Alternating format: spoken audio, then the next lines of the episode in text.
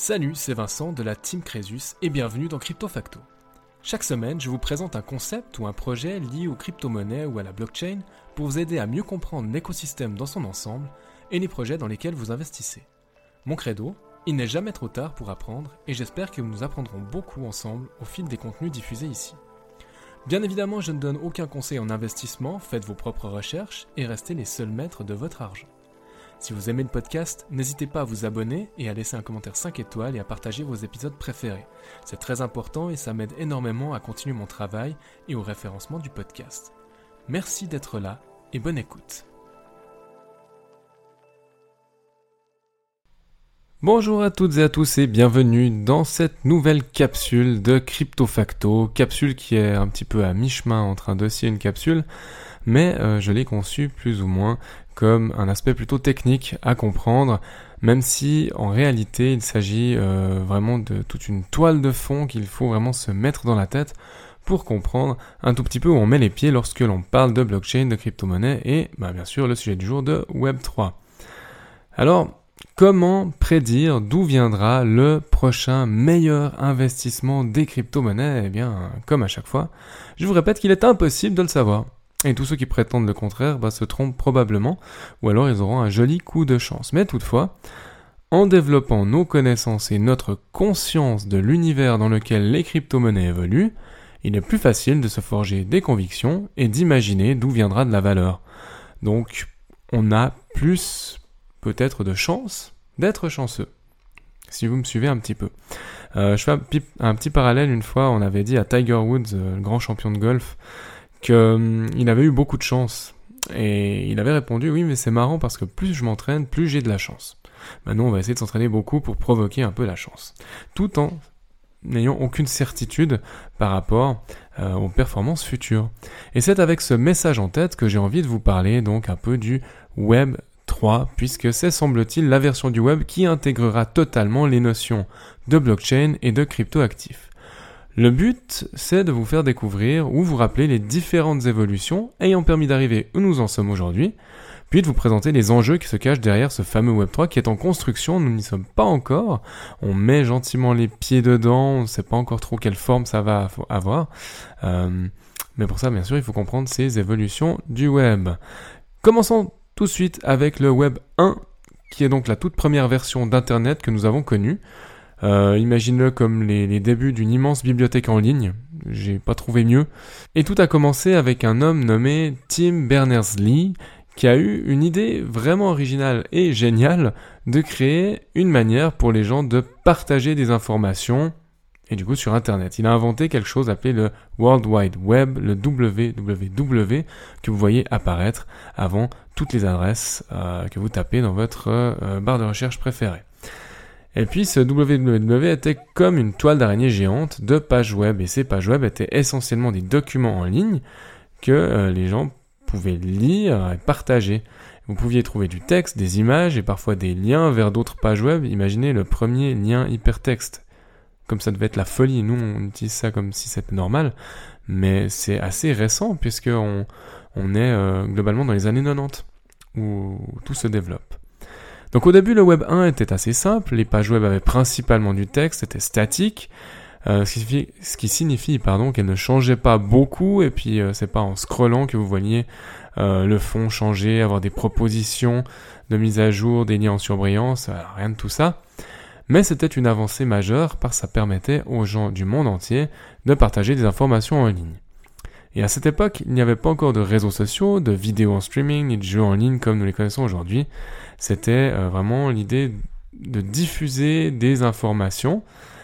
Et voilà, au premier jour d'Internet, eh bien, on a reçu un nouveau super pouvoir qui était de pouvoir lire. Et c'est vraiment ce qu'il faut retenir du Web 1. Nous pouvions lire des pages web qui avaient été créées par des spécialistes. Euh, et c'est d'ailleurs la fondation, le www, sur laquelle tout le reste d'Internet a été construit.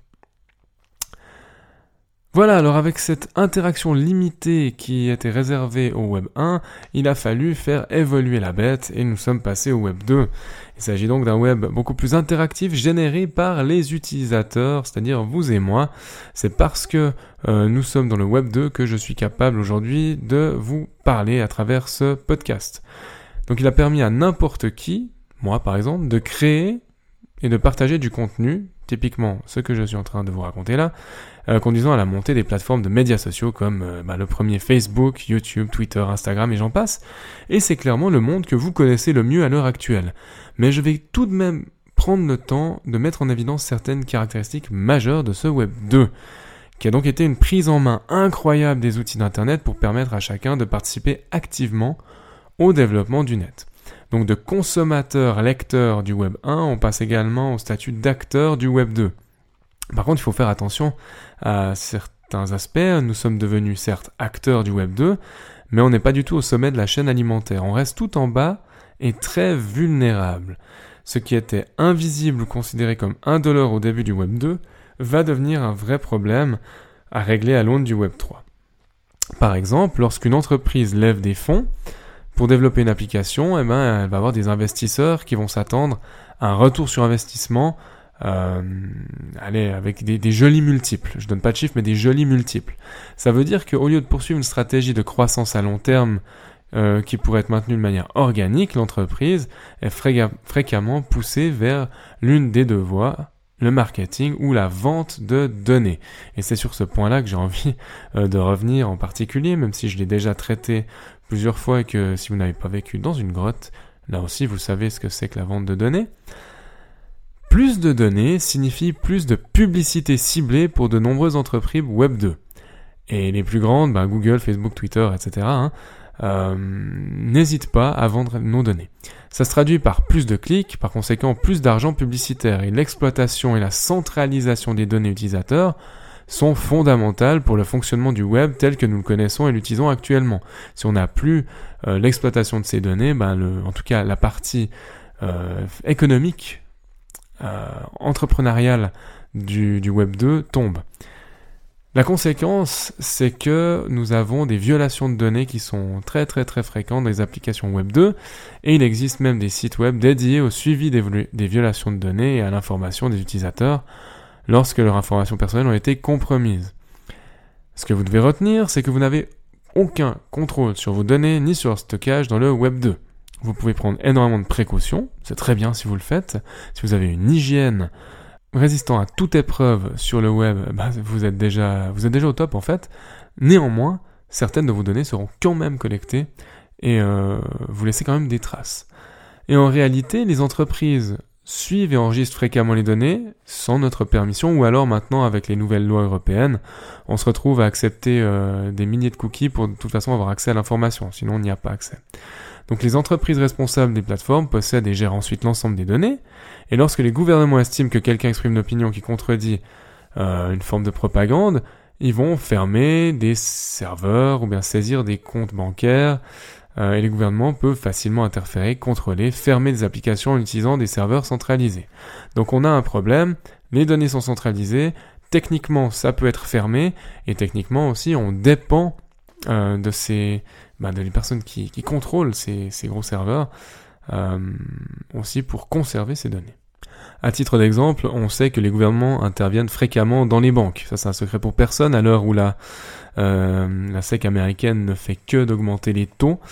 Mais la raison derrière derrière ce phénomène, c'est que les banques sont aussi numériques et sous contrôle centralisé. Euh, pendant une période de forte volatilité, d'inflation excessive ou d'autres instabilités politiques, il est possible de fermer des comptes bancaires, de restreindre l'accès aux fonds, euh, de jouer avec la planche à billets, de monter les taux, etc. Et il y a donc des manipulations qui sont effectuées afin de contrôler l'économie. Et bon nombre de ces lacunes seront abordées par le Web3 qui va tenter de repenser radicalement comment nous construisons et interagissons avec les applications dès le départ. Le Web 3, nous y voici enfin. Gardez donc bien en mémoire que ce Web 3 n'a pas encore été réalisé, qu'on est en train de jeter les fondations. Et c'est une idée future d'Internet qui promet, par exemple, la décentralisation, euh, qui intègre parfaitement la notion d'open source et euh, d'expérience en ligne qui serait contrôlée par les utilisateurs et non pas par des entreprises. Donc on s'attend à ce qu'il y ait vraiment une révolution de la manière dont nous interagissons avec le web et que nous puissions, dans l'idéal, le faire avec plus de sécurité, de confidentialité, et que nos données ne soient plus euh, froidement exploitées. Vous l'aurez compris, le Web3 pourrait bien déclencher un important changement en termes de qui détient le pouvoir sur Internet. En se penchant sur cette vision d'un Internet décentralisé où le contrôle est retiré aux intermédiaires et aux autorités pour être remis entre les mains des utilisateurs, il est absolument clair que cela va représenter un shift de pouvoir. Et avec le Web3, on pourrait accéder librement à Internet sans divulguer nos informations personnelles, avoir la pleine propriété de nos données, euh, qu'on peut vendre si on le souhaite. Mais à ce moment-là, on touche de l'argent pour ça. Et ne pas dépendre des autorités centralisées qui n'ont pas toujours nos meilleurs intérêts à cœur. Et c'est un petit peu un rejet de, bah, de tout ce qui se fait actuellement, euh, une forme de cri de ralliement, un appel à la révolution, même si je ne pense pas que, ce, que le Web 3 va forcément euh, complètement faire disparaître la finance traditionnelle et les systèmes politiques traditionnels, de loin pas.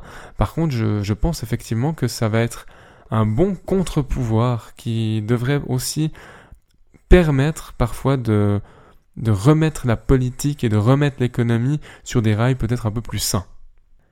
Toute la question est de savoir si effectivement euh, le Web3 pourra réellement réduire le grand pouvoir détenu par les acteurs actuels et le rendre, euh, rendre Internet plus démocratique. Euh, je suis personnellement un amoureux de la démocratie dans le sens où je, je même si je pense qu'on fera peut-être mieux un jour, en l'état actuel des choses, un vrai pays démocratique, c'est quand même un sacré cadeau. Je dis démocratique, mais c'est clair que les, géants actuels, que ce soit de la technologie, les banques centrales, les gouvernements, vont avoir un intérêt à maintenir une certaine surveillance, et on veut tous qu'Internet reste, enfin reste ou devienne à nouveau un endroit qui soit sûr, et pas euh, ce fameux Far West dont tout le monde parle. Mais on doit passer par des étapes aussi un petit peu de, de tests, d'insécurité, de, refonte, de, de, presque de philosophie, euh, pour pouvoir euh, poser les meilleures bases possibles. Au moment où je tourne cet épisode, nous sommes donc le 8 octobre et je vais le poster demain, donc c'est vite, euh, vite vu. Hein, donc on est au début octobre 2023. Les caractéristiques qu'on prête généralement au Web3 comprennent la notion de décentralisation, qui est très très importante, où les services Internet sont, ne seraient pas contrôlés par des entreprises comme Google, Apple, Facebook, etc., le Web3, lui, devrait euh, au contraire rendre la propriété, le contrôle des différentes sections d'Internet aux individus et qui devrait aussi réduire les besoins en intermédiaires. Et ça, je pense que c'est vraiment une bonne chose, cette idée de décentralisation, même si on doit passer par des phases centralisées pour le développement. un autre aspect qui est prêté au euh, Web3 sera ce qu'on appelle le permissionless, c'est-à-dire en français sans permission. Ça se traduit juste assez mal. Je vais essayer de vous expliquer ça très simplement. Euh, avec cette notion de permissionless, le Web3 ne nécessiterait pas d'autorisation pour accéder au service. Ça veut dire que les autorités centrales n'auraient pas un bouton de contrôle pour dire qui peut accéder à quoi euh, et pour combien. Et ça va améliorer aussi la confidentialité des utilisateurs, réduire euh, encore une fois le contrôle des intermédiaires. Pas besoin de demander la permission, pas besoin de rendre des comptes à qui que ce soit à partir du moment où euh, vos actions ne sont pas euh, malveillantes. Et pour ça, pour éviter les actions malveillantes, il y a une troisième notion. Après décentralisation et permissionless, il y a le trustless, sans confiance. Mais sans confiance dans le bon terme, puisqu'il n'aurait pas la nécessité de faire confiance. Ici, on a dans l'idée que le Web 3, euh, puisqu'on supprime les intermédiaires, réduit le besoin de faire confiance à les entités et améliore potentiellement la confidentialité des données des utilisateurs. Et on est en train de développer euh, aussi des, bah, des outils qui permettent ce, ce trustless. C'est pour ça aussi que je vous ai fait des dossiers, par exemple sur Mina Protocol, sur Oasis Network, euh, avec le token Rose. Je vous remettrai encore une fois les liens dans la description, mais c'est très important cette notion de confidentialité. C'est ce qui va faire aussi que le Web3 sera démocratique. Et ouais, c'est bien si vous, si vous retenez cet aspect-là. Et dernier point que j'ai envie de traiter euh, par rapport au Web3, ça va permettre la finance décentralisée. Alors ça c'est quelque chose que vous connaissez si vous suivez un petit peu le podcast. C'est donc une composante du Web3, la DeFi, qui, qui crée une espèce de finance, une économie parallèle ou complémentaire qui se base sur la blockchain pour ne pas dépendre des banques et des gouvernements. Alors si je fais un petit zoom peut-être sur ce dernier aspect, parce que l'émission s'appelle quand même Crypto Facto, on va dire déjà que les crypto-monnaies vont jouer un rôle important dans le Web 3, que ces protocoles issus du Web 3 vont reposer sur des crypto-monnaies pour inciter les participants à réaliser certaines tâches, donc contre rémunération, et que les tokens ainsi gagnés représentent des actifs numériques qui pourront prendre de la valeur et qui pourront euh, représenter aussi euh, des offres de services comme du calcul, du stockage, de l'hébergement. Dans le Web 3, les crypto-monnaies euh, sont utilisées comme monnaie d'échange, je viens de vous le dire, mais on peut faire complètement de parallèle, c'est quand même de l'argent réel à partir du moment où vous arrivez à vous payer des services, c'est de l'énergie contre quelque chose. La grande différence avec le monde actuel, c'est que les crypto-monnaies repose effectivement sur cette blockchain, qui est donc un registre euh, distribué, qui sont décentralisés et qui signifie qu'elles ne peuvent pas être contrôlées par une seule entreprise ou un seul gouvernement. Au lieu de ça, chaque transaction est enregistrée de manière sécurisée dans un ordre bien spécifique dans le fameux grand livre public, euh, la blockchain, le registre distribué, comme je vous le disais. Conclusion de tout ça, on a des transactions qui sont transparentes et sécurisées. C'est quand même le luxe. Cette sécurité et cette décentralisation devraient venir euh, bah, de tout simplement la manière dont a été conçu le système. Au lieu d'être stocké sur un seul ordinateur ou un seul serveur, les données, comme des transactions par exemple, sont réparties sur de nombreux ordinateurs du réseau, ce qui va les rendre très résistants à la manipulation ou à la fraude. Et également, bah, si vous avez un, shutdown dans certaines régions, eh ben, tous les autres ordinateurs répartis à travers le monde prendront le relais.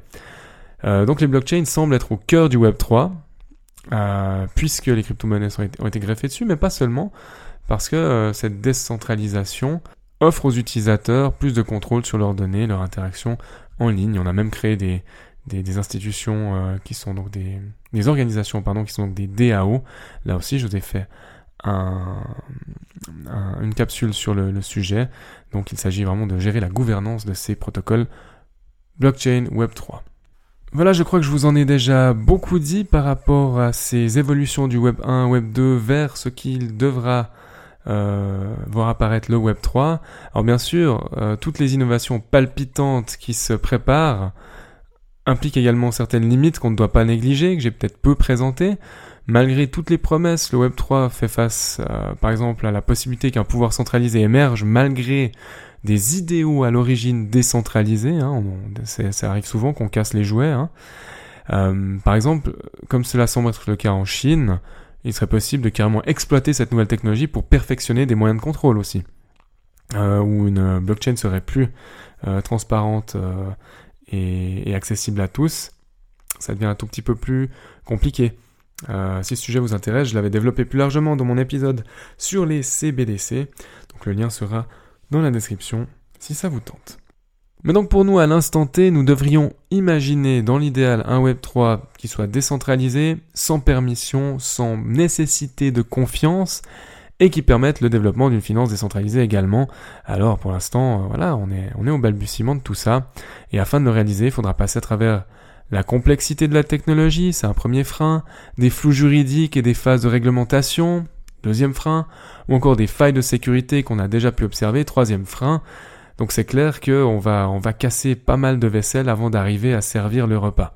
Mais quoi qu'il arrive, le Web3 sera mort dans l'œuf s'il ne parvient pas à réaliser l'adoption de masse, à savoir que les services et applications Web3 soient utilisés par tous, sans que le grand public n'ait spécialement conscience de la complexité du développement qui se cache derrière. Et ma conviction forte, c'est que le Web3 va se réaliser, que plus ou moins tout ce que je vous ai évoqué aujourd'hui va se réaliser avec euh, euh, peut-être beaucoup de dérives. Celle-là, bah, on verra ce qui, ce qui va sortir.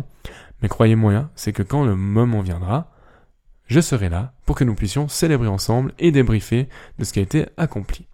En attendant une prochaine capsule vidéo et un prochain épisode donc de Crypto Facto la semaine prochaine à 7h le lundi, je vous souhaite une agréable semaine, une agréable soirée, un bon week-end, etc. Tout, tout dépend de quand vous vous trouvez dans votre semaine. Et à tout bientôt. Ciao ciao Merci infiniment d'avoir écouté cet épisode jusqu'au bout. Pour poursuivre la discussion, vous pouvez me retrouver sur mon blog suissecomcresus.com ou à l'adresse admin at Les liens sont dans la description, je vous laisse y jeter un œil. N'hésitez pas non plus à partager votre avis sur cette émission dans les commentaires sur Apple Podcast, à me laisser une note maximale sur Apple Podcast et Spotify, ça m'aide beaucoup au référencement du podcast et à continuer mon travail. En attendant de vous retrouver pour un nouvel épisode de Crypto Facto, prenez soin de vous et à bientôt.